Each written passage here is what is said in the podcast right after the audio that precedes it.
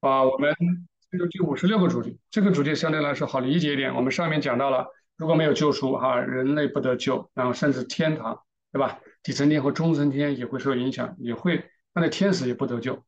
然后接着进一步来说，他如果没有这样救赎，他说不公啊和恶毒将会遍及两个世界，也就是灵界和人间了，所有基督徒的领域。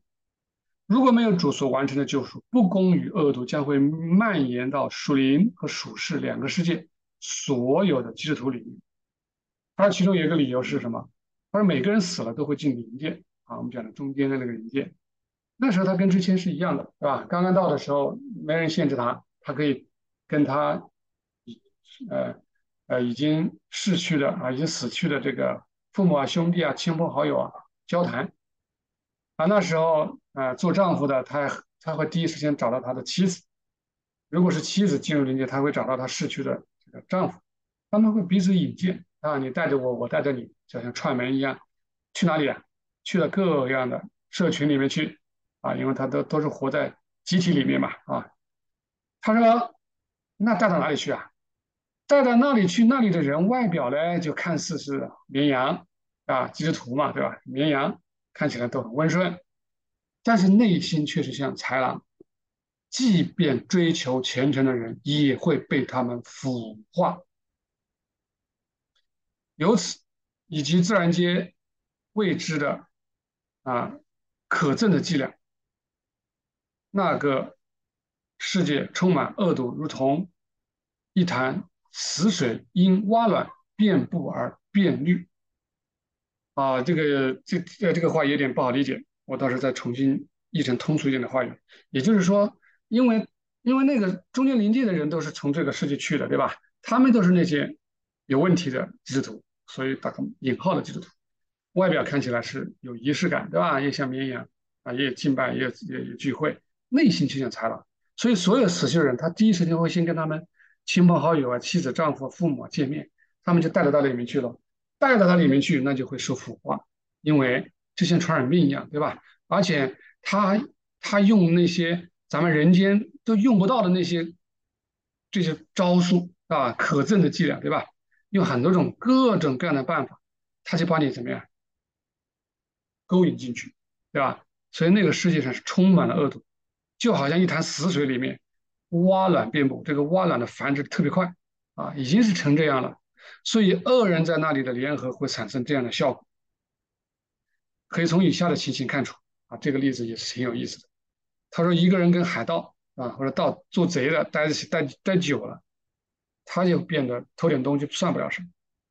他跟那些淫男娼女啊，就是比如说跟妓院的啊，就是那些放荡的人在一起，他对这种奸淫的事情就不在乎了，他觉得是家常便饭。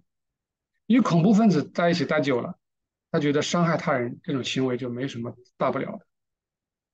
啊，他说一切恶都有传染性，一切恶都有传染性，这就就像得病的，像瘟疫、像癌症一样的，对吧？它会蔓延，然后呢，一点一点的腐蚀你，最终让你全身坏死。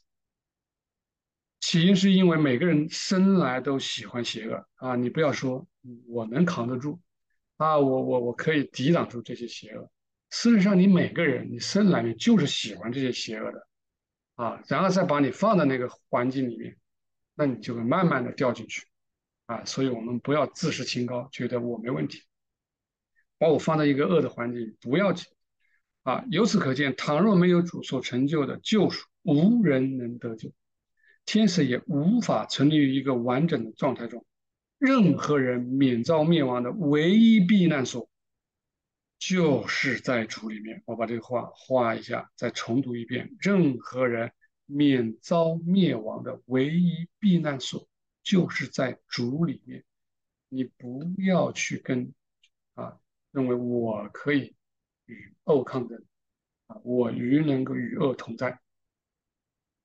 任何人，你想不被击溃，不被击倒，你就躲在主里面。啊，就好像小鸡躲在母鸡的翅膀底下一样。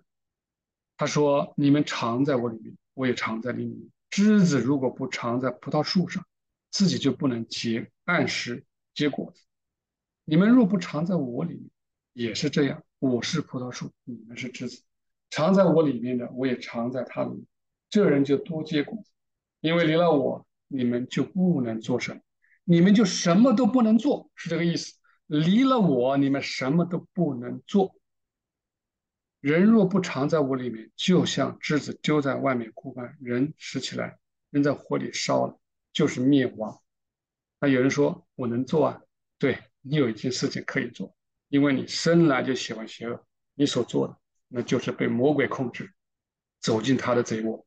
啊，他这里讲什么都不能做的意思是，你无法行善，你无法正常的生活。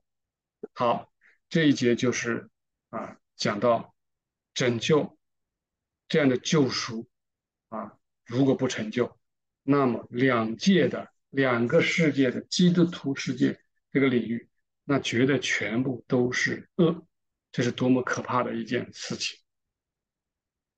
好，感谢主。